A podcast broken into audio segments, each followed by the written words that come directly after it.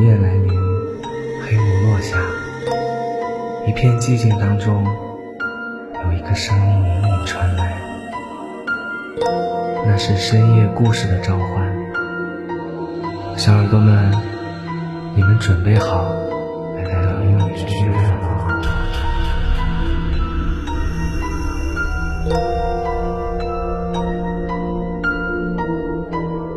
不知道是凌晨几点钟，杰被阵阵似有似无的声音吵醒。他依稀听到，那是一首奇怪的歌谣。一二三，木头人，木头人不是人，伤心的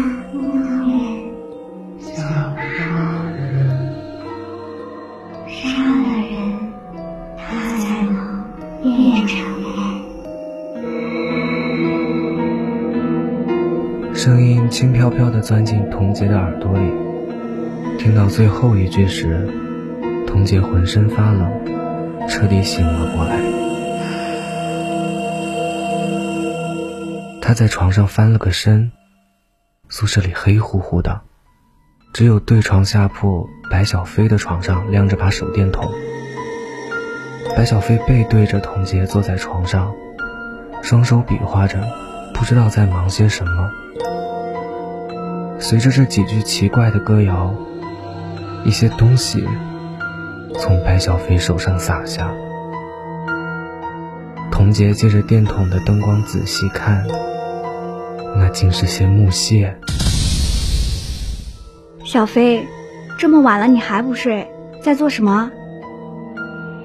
听到童杰的时候，白小飞缓缓转过身来，他的动作很僵硬，甚至关节转动间还响起吱呀呀的声音，十分诡异。由于灯光斜照，白小飞的脸隐藏在阴影里，可他手上拿着的美术刀和木头却暴露在灯光下。童杰看得一呆，白小飞深更半夜竟在雕木头。吵到你了吗？真不好意思，我这就睡。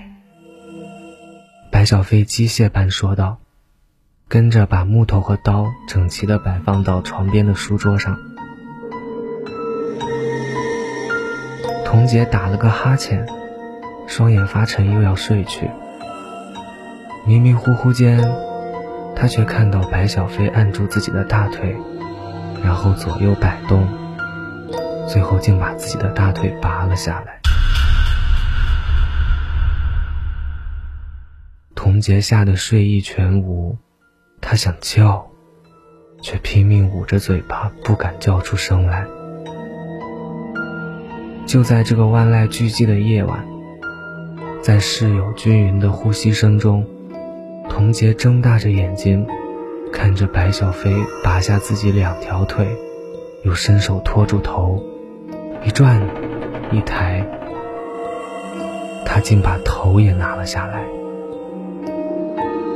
头被白小飞的双手轻轻放到了床边，灯光下，童杰目瞪口呆。白小飞的头部竟然呈现着木头的纹理。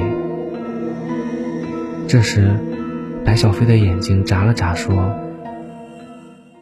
晚安。”表情僵硬，上唇不动，下巴起伏，就像一个木偶。童杰浑身发冷，使劲钻进被窝里，眼睛里闪过复杂的光。他不知道白小飞究竟是人还是木头。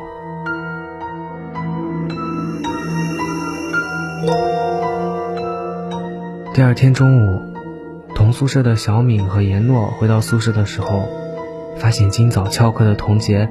正拎着大袋小袋的零食在自己床上死命啃着。小敏皱着眉头道：“童杰，你真是个吃货，这样吃法也不怕胖。”严诺也附和道：“就是，我说童杰，你课也不上，就为了躲在宿舍里吃零食。被两人这么一叫，童杰似乎才回过神来。他看着严诺道：“我这人一紧张就得吃东西，你别管我。”严诺坐到他旁边，问他怎么了。童杰就把昨晚看到的事对他们说了一遍。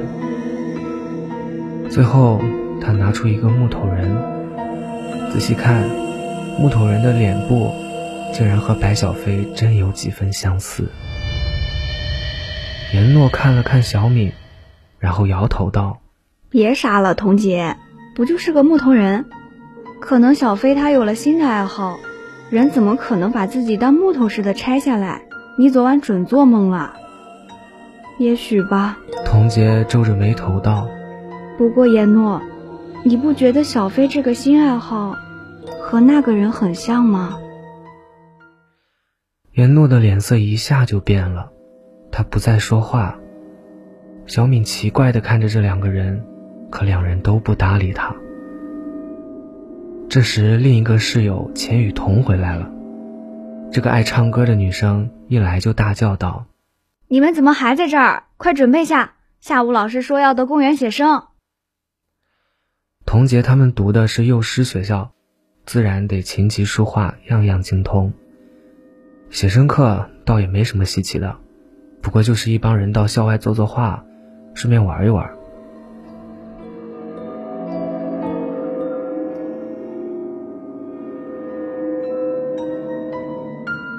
下午阳光明媚，市公园的荷花池里荷花争相盛放，正是童杰他们这节课写生的主题。荷花池边，大家都安静地画着。童杰偶尔朝前面的白小飞看去，总觉得他和平常不一样。白小飞画的最好，可今天他却没有灵感似的，呆呆地站在画架前，画纸上直到现在却还是空无一物。突然，童杰看到白小飞拿起了美工刀。他以为白小飞终于要削笔作画时，却发现不对劲。白小飞一直把刀抬到自己的脸边，后重重一刀割了下去。童杰呆了，旁边的人却还没有发现。直到白小飞割下第三刀时，童杰才尖叫起来：“小飞，你干什么？”旁人听到童杰的叫声，才发现白小飞的异常。只见他神色平静，嘴唇张合，像在说着什么，手上却是不停，美工刀不断在自己的脸上划下，简直就当自己是一块木头在雕刻着。当老师赶到制止时，已经太迟了。白小飞一刀割开自己的喉咙，就这么软软的倒在了地上。但诡异的是，从他脸上的伤口和割开的喉咙里没有流出半滴血，反而滚出不少木屑，就好像他是木头做的。